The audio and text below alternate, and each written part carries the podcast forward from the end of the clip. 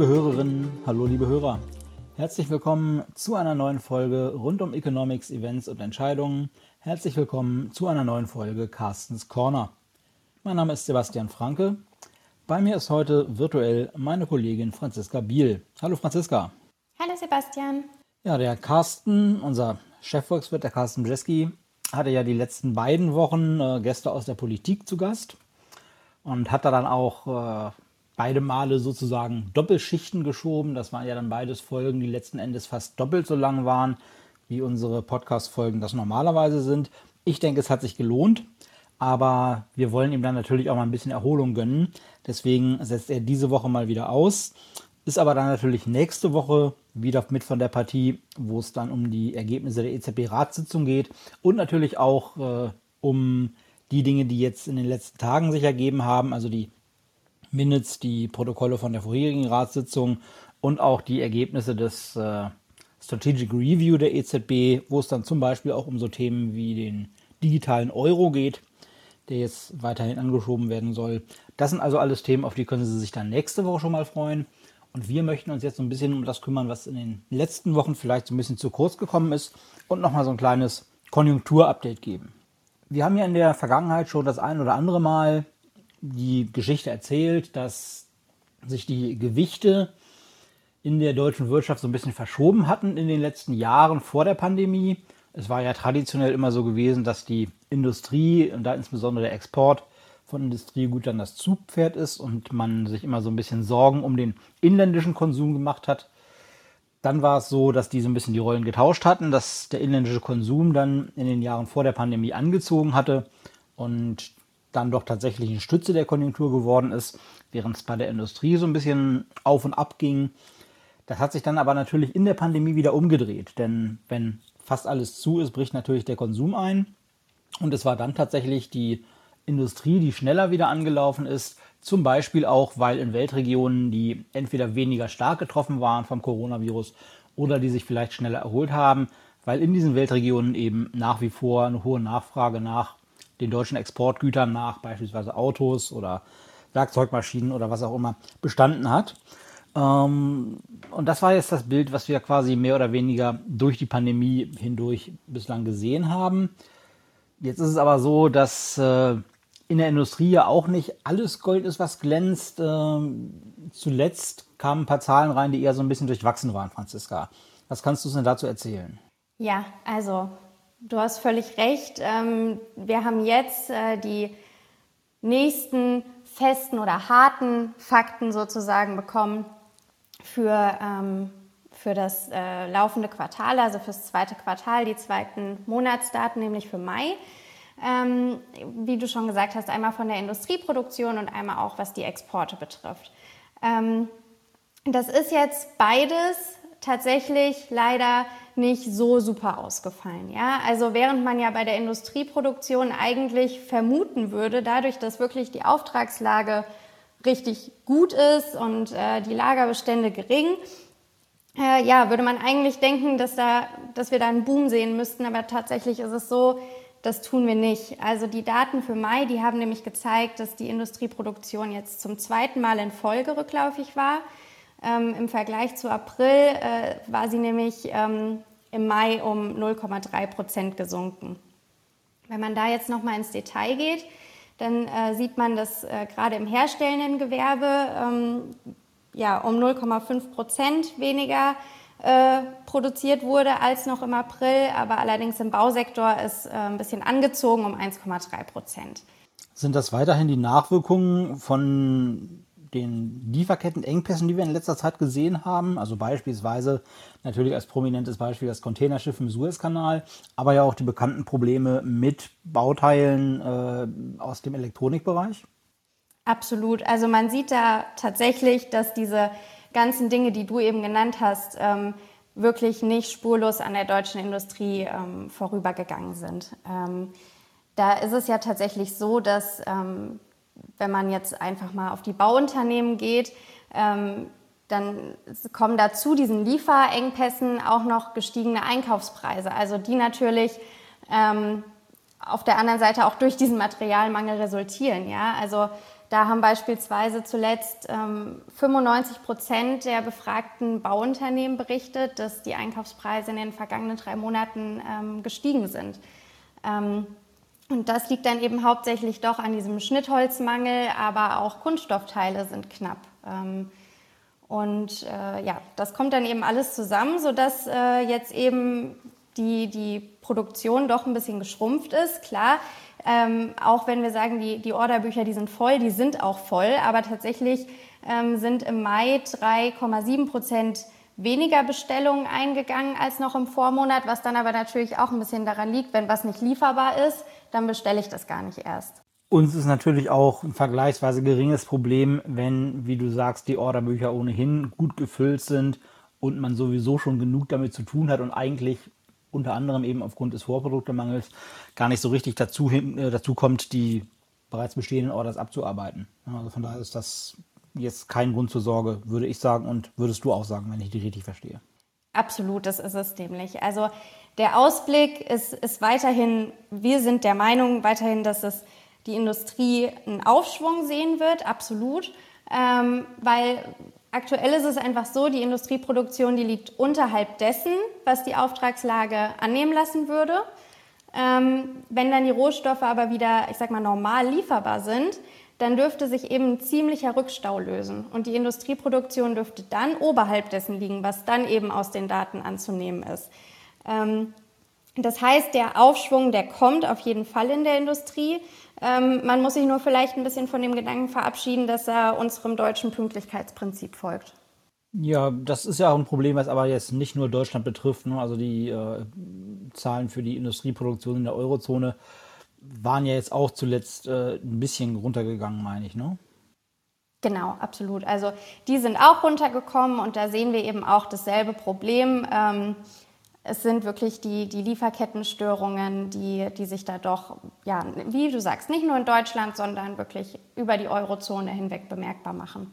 Eine Sache, die mir auch noch aufgefallen war, in einem der Interviews, die Carsten jetzt geführt hat mit äh, Vertretern aus der Politik in den letzten Wochen, ich glaube, das war letzte Woche erst in dem Gespräch mit dem Andreas Lemmel gewesen, Deutschland hat ja schon vor einiger Zeit diesen Titel des sogenannten Exportweltmeisters an China abgeben müssen.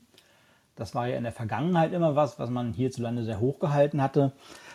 War aber bei Manufacturing Exports, also beim Export von Industriegütern, also sowas wie Maschinen beispielsweise, da waren wir nach wie vor sozusagen die Nummer eins der Welt, wenn man das so ausdrücken möchte. Das war jetzt aber tatsächlich auch nicht mehr so. Das ist jetzt, zumindest im, im Zusammenhang mit diesen Lieferkettenstörungen, die wir da gesehen haben und den damit einhergehenden Problemen mit der Produktion, ist das jetzt auch an China gegangen, dieser Titel, wenn man es so nennen möchte, in dieser Unterkategorie. Was kannst du uns denn dazu erzählen? Ja, da hast du völlig recht. Auch der Titel, der ging jetzt und zwar zum allerersten Mal ähm, nach China. Ähm, also die chinesischen Industriegüterexporte haben jetzt eben die deutschen übertroffen. Ähm, das bedeutet, China ist jetzt also nicht mehr nur ein ganz willkommener Abnehmer für, für deutsche Güter, sondern tatsächlich auch ein ganz starker Wettbewerber am globalen Markt geworden. Da gab es aber jetzt in den Exporten ähm, im, im Mai noch weitere ähm, Verschiebungen, die recht interessant sind. Also zum einen ähm, vielleicht von vorne weg. Die Exporte sind zwar gestiegen im Mai, ähm, leicht um 0,3 Prozent, aber die Importe, die sind eben auch gestiegen, zwar stärker um 3,4 Prozent, was jetzt eben den Handelsbilanzüberschuss Deutschlands geschmälert hat. Ähm, dennoch positiv, die Exporte, die sind fast zurück auf Vorkrisenniveau. Ähm, genau, aber eben zusätzlich zu dieser veränderten Rolle Chinas ähm, die jetzt übrigens auch Platz zwei ähm, bei Deutschlands Exportpartnern sind und Frankreich da abgelöst haben, ähm, hat man eben doch auch einen ähm, Brexit-Effekt jetzt sehen können in der ersten Jahreshälfte. Denn ähm, das Vereinigte Königreich wurde in den Top 5 Exportländern Deutschlands jetzt von Österreich ähm, abgelöst. Also das heißt, die Daten haben uns doch jetzt auch wirklich nicht nur ein bisschen was über die äh, Lieferkettenstörungen oder ähm, Einkaufspreissteigerungen gezeigt, die sich auswirken, sondern noch auch so ein bisschen globale Effekte. Ja, diese Einkaufspreissteigerungen, davon hast du ja schon gesprochen. Ähm, in manchen Branchen ist es ja so, dass es für die Hersteller wohl ganz gut aussieht mit den Aussichten, die auch an die Konsumenten weiterzugeben, weil die Konsumenten halt derzeit zahlungsbereit sind. Ähm, was kannst du uns denn dazu noch berichten, zu diesen Preisentwicklungen? Ja, also diese Preisentwicklungen, wie vorhin schon gesagt, die, die kommen natürlich auch einfach daher, dass die Materialien knapp sind. Ne? Also Holz ist knapp, Kunststoff ist knapp. Ähm, das bedeutet, ähm, die Unternehmen, die sie anbieten, die erhöhen natürlich oder die erhöhen die Preise zum einen, weil sie es irgendwo müssen, zum anderen, weil sie es dann aber auch können. Ähm, und das merkt man dann eben auch in, in der Industrie. Also da haben jetzt zuletzt 92 Prozent aller Industrieunternehmen von gestiegenen Preisen berichtet. Ähm, wenn man da jetzt zum Beispiel bei, bei den Möbelherstellern schaut, die natürlich äh, Holz benötigen oder bei den Herstellern von Gummi- und Kunststoffwaren, die äh, ja, Kunststoff benötigen, ähm, dann sind das wirklich alle befragten Unternehmen, die berichten, dass die Preise in den letzten drei Monaten gestiegen sind, also wirklich 100 Prozent. Ähm, wobei man dann echt sagen muss, ähm, es gibt nur zwei ja, Untergruppen in der Industrie, die wenig, bei denen weniger als 80 Prozent äh, davon berichten, dass die Preise gestiegen sind. Und das war einmal in der Getränkeherstellung und zum anderen in der Herstellung von pharmazeutischen Erzeugnissen. Ähm, da waren das einmal knapp 55 und einmal knapp 20 Prozent, die, die von gestiegenen Preisen berichten. Also tatsächlich ist das ein Thema, was wirklich die Industrie durch betrifft und ähm, ja, wie du schon gesagt hast, zum Teil dann natürlich ähm, auch an die Verbraucher weitergegeben werden könnte. Und diese beiden Ausreißer sind ja jetzt auch äh, Beispiele, gut, die pharmazeutische Industrie schon in gewissem Maße, aber Getränkeindustrie würde ich jetzt sagen, nicht unbedingt äh, prägender Einfluss auf die deutsche Wirtschaftslandschaft. Nein, absolut, genau. Wo man diesen Preisanstieg vom, vom Holz auch sehr gut sehen kann, ähm, ist beispielsweise auf dem Markt für Fertighäuser. Ja? Also weil ähm, der Quadratmeterpreis für neue Fertighäuser, der ist jetzt im Vergleich zum Vorjahr um 15 Prozent tatsächlich gestiegen. Also auch da merkt man, ähm, ja, Holz ist teurer, Stahl ist teurer. Genau. Aber wenn wir jetzt gerade schon von Immobilien sprechen, ähm, du hast dir ja zuletzt den Mietmarkt ein bisschen genauer angeschaut und ein Thema dabei ganz besonders unter die Lupe genommen. Ähm, welches war das denn und ähm, ja, was waren denn so deine wichtigsten Erkenntnisse? Ja, tatsächlich habe ich das so ein bisschen ausgesourced. Also ich habe den Mietmarkt nicht wirklich selbst unter die Lupe genommen, sondern ich habe tausend Leute gefragt, beziehungsweise befragen lassen, ich bin nicht selbst mit dem Klemmbrett durch die Fußgängerzonen gelaufen. Da haben wir ja einen Umfragedienstleister, der das für uns erledigt hat. Wir haben 1000 Leute gefragt, rund 1000 Leute, zu ihren Ansichten, Einschätzungen, Meinungen zu gewissen Themen rund um den Wohnungsmarkt. Also Mieten, genau wie jetzt auch kaufen. Und äh, da kamen ein paar interessante Ergebnisse raus. Und eins der interessantesten, das dürfte das sein, auf das du jetzt anspielst. Und das ist auch das, was so ein bisschen die größten Wellen geschlagen hat, ähm, weil man da vielleicht auch so ein bisschen das, was wir geschrieben haben, nicht ganz richtig interpretiert hat. Äh, das war das Thema Mietendeckel. Der ist ja aktuell prominent in der Berichterstattung, spätestens seitdem das Bundesverfassungsgericht gesagt hat, nein, dieser Mietendeckel, der in Berlin eingeführt worden war, der ist verfassungswidrig. Ähm, spätestens seitdem ist das ja ein Thema auch in der bundesweiten Berichterstattung, denn das Bundesverfassungsgericht hat da ja keine materielle Prüfung durchgeführt, also eine Prüfung des Inhalts dieses Gesetzes zum Mietendeckel und äh, eine Feststellung dazu getroffen, ob denn der Inhalt dieses Gesetzes mit Verfassungsgrundsätzen konform geht, sondern sie haben eine formelle Betrachtung durchgeführt und konnten sich auf dieser Grundlage dann die inhaltliche, die materielle Betrachtung sparen. Denn die formelle Betrachtung war schon zu dem Ergebnis gekommen, weil es bereits Bundesgesetzgebung zur Regulierung von Mieten gibt, beispielsweise die Mietpreisbremse, ähm, ist das ein Gebiet, auf dem diese, dieser Grundsatz der konkurrierenden Gesetzgebung greift. Und das bedeutet, dass die Länder dazu keine eigenen Gesetzgebungskompetenzen mehr haben. Und das heißt, damit war allein schon aus formalen Gründen dieses Berliner Gesetz zum Mietendeckel nichtig. Und grundsätzlich lässt das natürlich die Tür offen für Forderungen, dann zu sagen, wir möchten aber gerne dann so ein Gesetz auf Bundesebene, wenn das Bundeszuständigkeit ist. Denn wie gesagt, das Bundesverfassungsgericht hat ja nicht gesagt, weil es das nicht geprüft hat, ähm, ob der Inhalt dieses Gesetzes verfassungskonform wäre. Und diese Forderung, die gab es natürlich von Bürgerinitiativen, von Mieterverbänden. Und da wollten wir jetzt mal wissen, wie sieht das denn aus mit der Stimmung in der Bevölkerung? Würden denn viele Leute gerne so einen Mietendeckel sehen? Äh, oder sehen die Leute das eher problematisch? Gab da ja auch Stimmen, die so ein bisschen dahin gehen, dass der vielleicht kontraproduktiv wirken würde, weil es natürlich das Vermieten von Wohnungen unattraktiver macht für die Eigentümer und dementsprechend dann das Angebot von Mietwohnungen schrumpfen könnte. Aber entweder war das kein Thema, was die Leute gestört hat, oder sie haben darüber hinweggesehen. Denn wir haben tatsächlich eine breite, sehr breite Zustimmung hier in unserer Umfrage festgestellt. Und zwar haben jeweils etwas mehr als 30 Prozent gesagt, dass sie dafür oder sehr dafür wären, so einen Mietendeckel, wie es den in Berlin gab, auf Bundesebene einzuführen. Insgesamt also über 60 Prozent, die sagen, dass sie dafür sind und äh, ausdrücklich dagegen, also mit den Angaben dagegen oder sehr dagegen, haben sich eben nur knapp 11 Prozent ausgesprochen. Das ist ein erstaunlich deutliches Bild, vor allen Dingen, weil es sich nicht nur auf Mieter bezieht. Also das ist nicht nur die Meinung von Leuten, die selbst in Mietwohnungen leben. Natürlich war es so, das liegt ja nahe, die Annahme, dass Mieter dem eher zustimmen würden. Aber auch bei Menschen, die im Eigentum leben, haben wir festgestellt, da sind es rund 54 Prozent, also auch da eine Mehrheit, die sich dafür aussprechen, dass eben ähnlich oder analog zu diesem Berliner Gesetz die Mieten bundesweit künftig geregelt, gedeckelt werden.